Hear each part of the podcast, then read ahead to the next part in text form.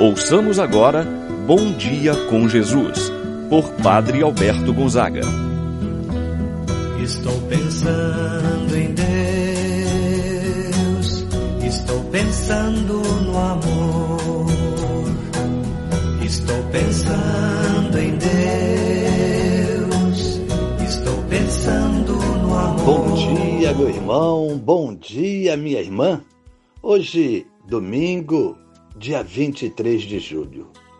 Como é bom iniciar um dia em oração. Hoje, domingo, dia do Senhor, dia em que voltamos o nosso coração para Deus. Quantos se preparando para participar da Santa Missa no dia de hoje, para fazer seu momento de oração, estar com a família, agradecer a Deus pela oportunidade de mais um dia de vida, de poder celebrar o dia de hoje com almoço familiar, de dedicar um pouco mais do seu tempo à sua família. Durante a semana, quantos afazeres, trabalhos, pouco tempo no lar, pouco tempo na família. Hoje, você é chamado a valorizar a sua família, o seu lar, estar junto. Portanto, meu irmão, minha irmã, vamos louvar, bendizer o nome de Deus pelo dia de hoje, rezando. Em nome do Pai, do Filho e do Espírito Santo. Amém. A graça e a paz de Deus, nosso Pai, de nosso Senhor Jesus Cristo e a comunhão do Espírito Santo esteja convosco. Bendito seja Deus que nos reuniu no amor de Cristo. Rezemos a oração ao Espírito Santo. Vinde, Espírito Santo. Enchei os corações dos vossos fiéis e acendei neles o fogo do vosso amor. Enviai o vosso Espírito e tudo será criado, e renovareis a face da terra. Oremos. Ó Deus que instruístes os corações dos vossos fiéis, com a luz do Espírito Santo, fazei que apreciemos retamente todas as coisas, segundo o mesmo Espírito Gozemos sempre de Sua eterna consolação. Por Cristo nosso Senhor. Amém. Ouçamos com atenção a palavra de Deus. No dia de hoje, o Evangelho de São Mateus, capítulo 13, versículos de 24 a 43. Naquele tempo, Jesus contou outra parábola à multidão. O reino dos céus é como um homem que semeou boa semente no seu campo. Enquanto todos dormiam, veio seu inimigo, semeou joio no meio do trigo e foi embora. Quando o trigo cresceu e as espigas começaram a se formar, apareceu também o joio. Os empregados foram procurar o dono e lhe disseram: Senhor, não semeaste boa semente no teu campo? De onde veio então o joio?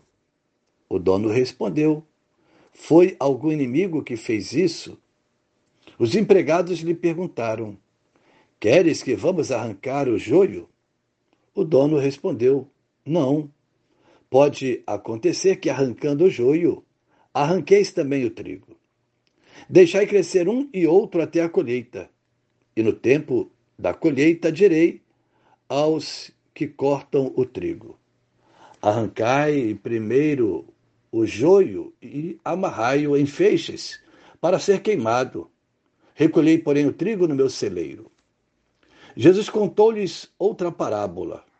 O reino dos céus é como uma semente de mostarda que um homem pega e semeia no seu campo, embora ela seja a menor de todas as sementes. Quando cresce, fica maior do que as outras plantas e torna-se uma árvore, de modo que os pássaros vêm e fazem ninhos em seus ramos. Jesus contou-lhes ainda uma outra parábola. O reino dos céus é como o fermento que uma mulher pega e mistura com três porções de farinha, até que tudo fique fermentado. Tudo isso Jesus falava em parábolas às multidões. Nada lhes falava sem usar parábolas, para se cumprir o que foi dito pelo profeta. Abrirei a boca para falar em parábolas. Vou proclamar coisas escondidas desde a criação do mundo. Então Jesus deixou as multidões e foi para casa. Seus discípulos aproximaram-se dele e disseram: Explica-nos a parábola do joio.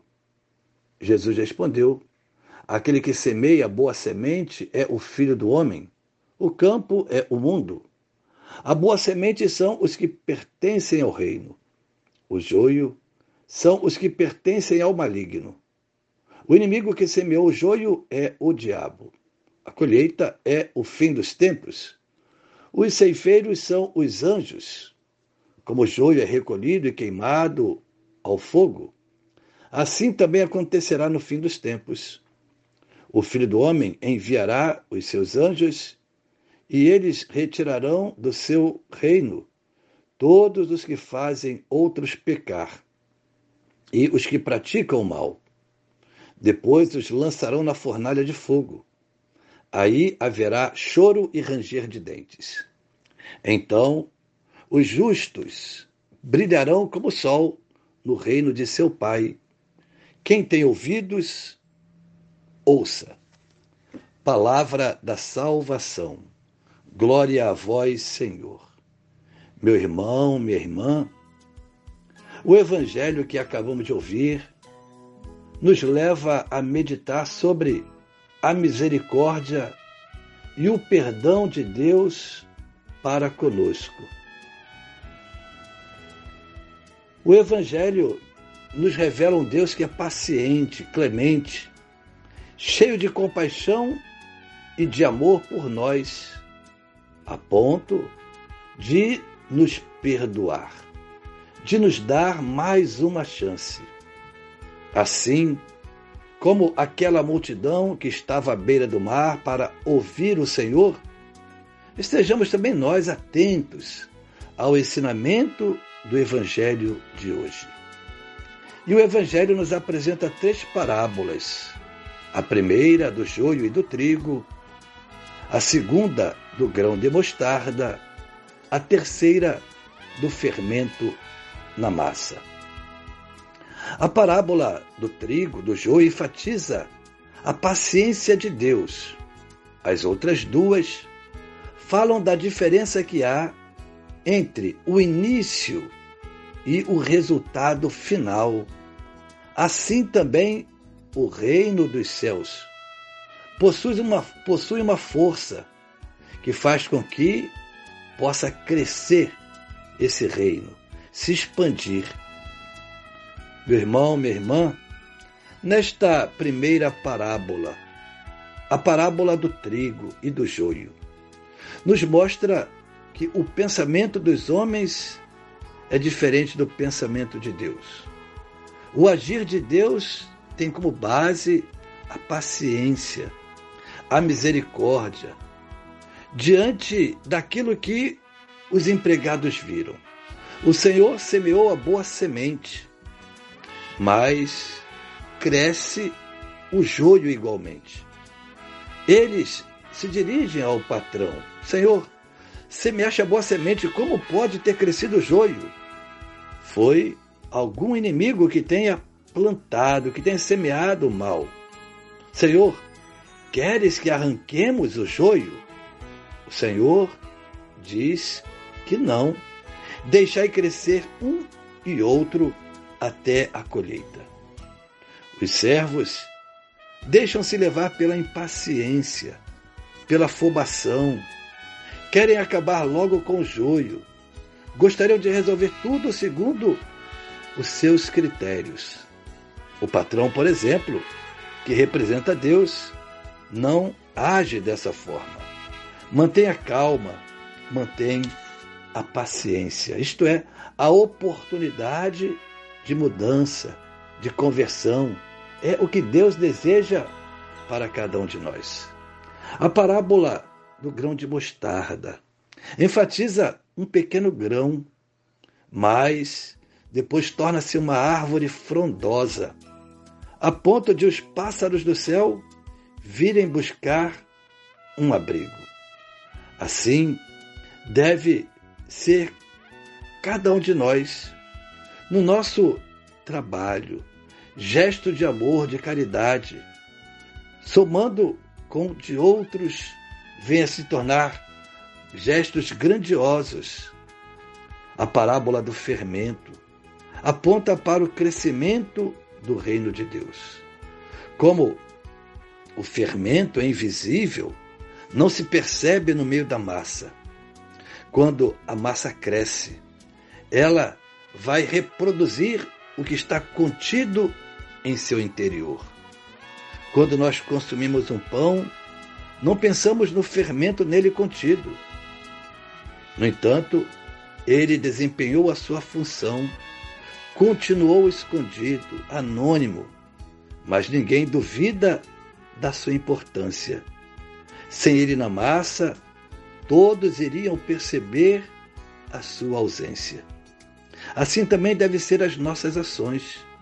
Meu irmão, minha irmã, não venhamos buscar visibilidade, ser reconhecido, mas procurar fazer a diferença com as nossas ações. Assim, meu irmão, minha irmã, que possamos também ser esse fermento no meio da massa, com atitudes de um bom cristão, assim seja. Pai nosso que estás nos céus, santificado seja o vosso nome, venha a nós o vosso reino. Seja feita a vossa vontade, assim na terra como no céu. Pão nosso de cada dia nos dai hoje.